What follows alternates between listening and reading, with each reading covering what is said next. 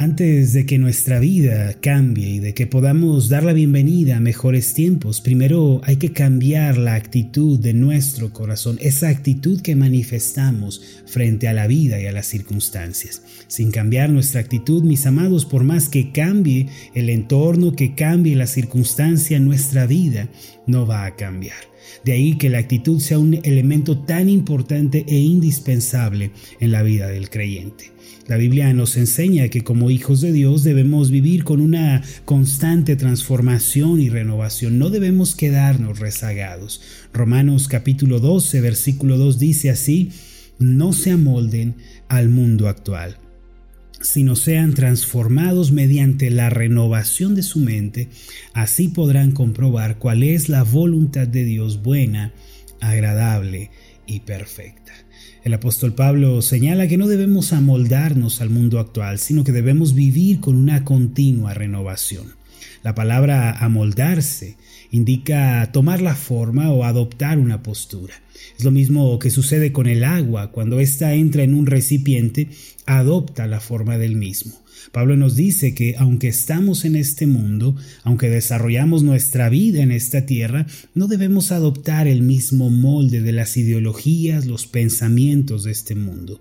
Más bien nuestra actitud y nuestro modo de vida tienen que ser diferentes, se tienen que distinguir y tienen que salir del común denominador del mundo por parte de Dios, esta es la instrucción para nosotros. Y parte de esa transformación, renovación de la que Él nos está hablando, consiste en el cambio de actitud. Antes de conocer a Cristo, nuestra actitud era negativa, estaba centrada en el egoísmo, en la sensualidad, en el orgullo, pero ahora que hemos creído en Cristo, que le hemos recibido ya como Señor y Salvador, nuestra actitud debe ser diferente. Uno de los aspectos más importantes a tratar en el tema de la actitud es el agradecimiento de corazón. Es decir, debemos ser poseedores de una actitud que sabe decir gracias a Dios en toda circunstancia. El mismo apóstol Pablo dijo en Primera de Tesalonicenses 5:18, Den gracias a Dios en toda situación, porque esta es la voluntad de Dios para ustedes en Cristo Jesús. La voluntad descrita de Dios para nosotros incluye que seamos agradecidos. Aquella gratitud que ofrecemos a Dios con sinceridad, así como nuestra actitud frente a la vida, tienen un poder asombroso. Si damos gracias a Dios con un corazón humilde cuando estamos pasando por las noches oscuras de la vida, entonces un milagro extraordinario viene a nosotros. Dios elimina la oscuridad y nos lleva a esa luz. Una persona puede permitir que la luz de Dios penetre en su vida si tan solo aprende el secreto espiritual de la gratitud y lo practica. Tal persona puede cambiar el curso de su vida y edificar esa fe poderosa tan solo agradeciendo. Por el contrario, la persona que en lugar de dar gracias, en lugar de eh, mirar al cielo y decir Señor, te alabo, en lugar de eso se expresa con queja, con murmuración, eh, siempre está hablando mal de todo, tal persona se destruye y se daña a sí misma. Este tipo de personas, no importando cuántas bendiciones, cuántos milagros, cuántas circunstancias favorables le rodeen, va a ser incapaz de verlas. Por consiguiente, la diferencia entre una persona y otra siempre se encuentra en la actitud de agradecimiento. Esto se debe a que la actitud refleja un corazón humilde, esa actitud de agradecimiento va a mostrar que dependemos de Dios, que confiamos en Él, mientras que la queja, un vocabulario negativo, va a poner en evidencia un corazón ansioso, lleno de amargura y que desconfía de Dios. En síntesis, la gratitud es sinónimo de confianza, mis amados. La gratitud equivale a fe y humildad delante de Dios. Por otro lado, el agradecimiento nos va a llevar a ver la vida de manera diferente y a superar las dificultades. Si mantenemos una actitud correcta, Dios siempre puede bendecirnos y darnos la victoria. Ahora, ¿por qué la gratitud tiene un poder tan asombroso? Y además, ¿por qué es tan importante dar gracias a Dios en todo momento? Mire, el agradecimiento a Dios prepara nuestra vida para experimentar milagros y abre nuestros ojos a las maravillas de Dios. La queja va a cerrar nuestro corazón a las obras maravillosas de Dios y nos va a arrojar al pozo oscuro de la amargura. Lo cierto es que todas las personas eh, vivimos en algún momento eh, algo de aflicción, algo de sufrimiento, algo de dolor. La vida no siempre es tranquila y pacífica, mis amados. A veces van a aparecer en nuestro camino adversidades y quisiéramos que no, pero es así. Va a llegar la bancarrota en algún momento, puede ser, o va a aparecer la enfermedad, la tristeza, alguno de los hijos se va de casa, de pronto recibimos malas noticias, la aflicción llega a todos de muchas maneras. En esos momentos, mis amados, tenemos que agradecer a Dios. Lo interesante es que cuando estamos sufriendo, dar gracias se vuelve lo más difícil que podemos hacer. Ahora, ¿cómo le podemos dar gracias a Dios si estamos en medio del sufrimiento y sentimos que la vida se nos va?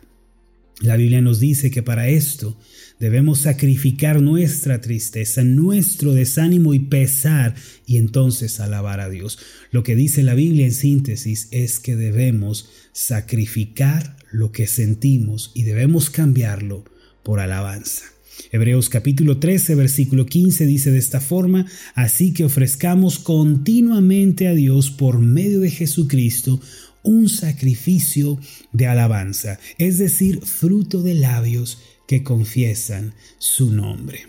¿Qué es el sacrificio de alabanza que se menciona en este pasaje por parte del escritor de Hebreos? Es cuando a pesar de mi dolor, a pesar de mi tristeza, de mi desánimo, me levanto para alabar a Dios. Cuando a pesar de mi cansancio lo alabo, a pesar de mi agonía, le sigo alabando.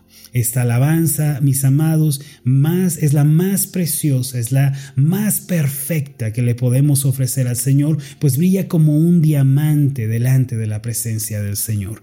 Nunca debemos dejar de alabar y de agradecer a Dios, no importando cómo nos sintamos o la circunstancia que nos haya tocado vivir. Es un error fundamentar nuestra alabanza y nuestro contentamiento en Dios únicamente por lo que sentimos o por lo que vemos. Porque si de pronto nos sentimos mal, si de pronto las circunstancias son adversas, entonces no vamos a alabar. En una ciudad de Escocia llamada Edimburgo, vivió un predicador llamado Alex White. Él era conocido en todo lugar por tener eh, un espíritu optimista, porque siempre estaba orando con fe y tenía esa actitud de agradecimiento. Se dice que él siempre encontraba una manera de darle gracias a Dios hasta en los peores momentos. Una mañana de domingo la ciudad amaneció cubierta completamente de nieve. Tras una noche de tormenta, varios eh, árboles habían caído, muchos caminos estaban ya bloqueados, incluso las puertas de la iglesia del pastor apenas si se podían abrir a causa de la nieve.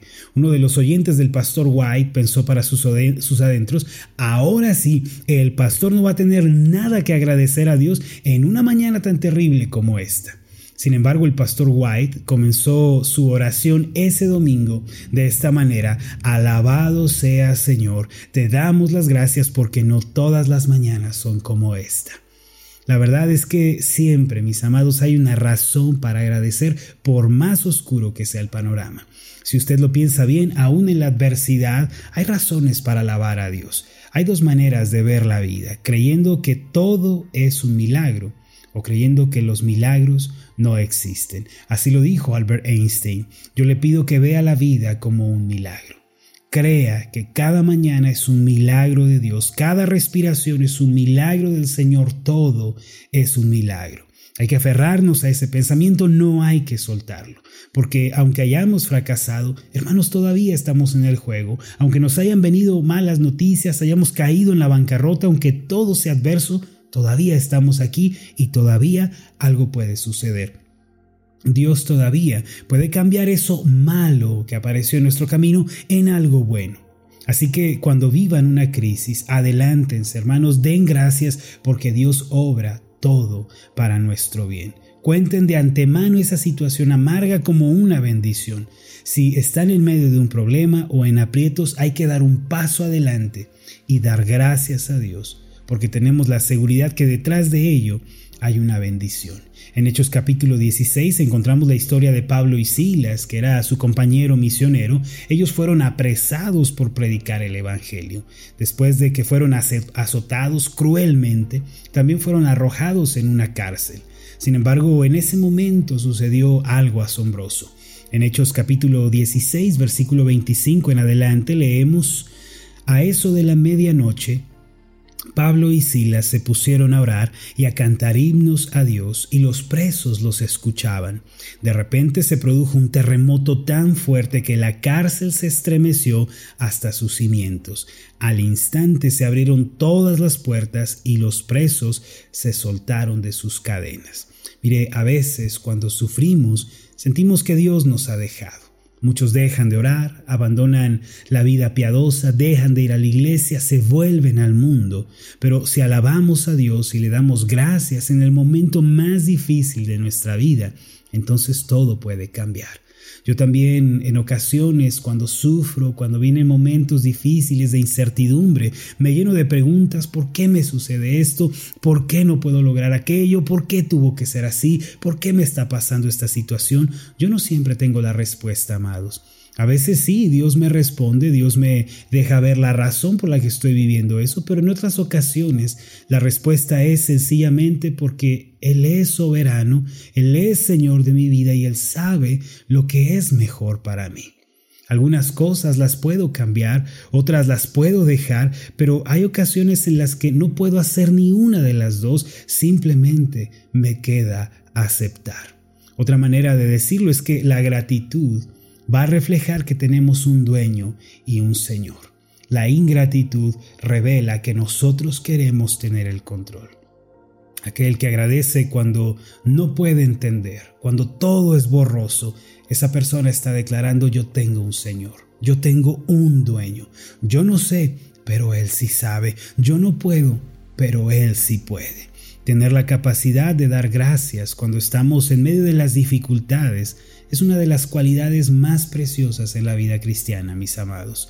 Esta es una de las actitudes que más gloria traen al nombre de Dios. Por eso hay que alabarle, hay que recordar que Él siempre es bueno. Recuerden hermanos, la Biblia nos enseña que la gratitud nos lleva a la victoria. Mire lo que dice Primera de Corintios 15, 57, pero gracias a Dios, quien nos da la victoria por medio de nuestro Señor Jesucristo. Yo le pregunto cuál va a ser la actitud que usted va a adoptar en este día. Puede que venga ya sufriendo de tiempo atrás, viviendo una situación amarga, pero ¿qué tipo de postura va a adoptar en su corazón?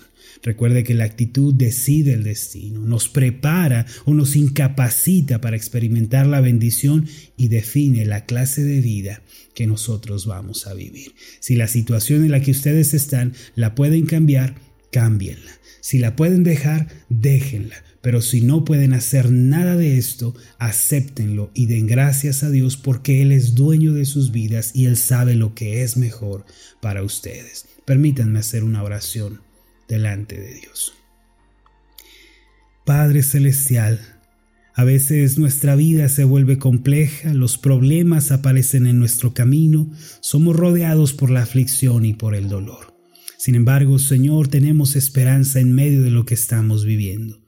Aunque sea doloroso, amargo, aunque sea confuso delante de nosotros, podemos darte las gracias porque tenemos la certeza de que todo obra para bien a los que te aman, a los que tú escogiste de acuerdo con tu propósito.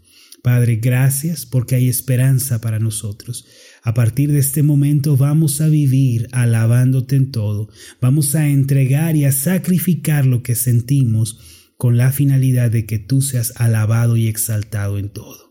En el nombre de Jesús. Amén y amén.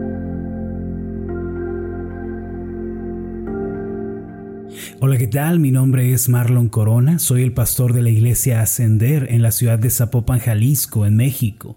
Le agradezco mucho por haberme seguido con esta meditación. Mi oración siempre es que usted sea prosperado en todas las cosas y goce de una buena salud, así como prospera en su alma. Lo invito a que ore por las meditaciones Ascender y le pregunte a Dios cómo puede usted ser de bendición para este ministerio. Las meditaciones Ascender son impulsadas y apoyadas por nuestros oyentes. Reciba un fuerte abrazo de mi parte. Que Dios le bendiga. Hasta la próxima.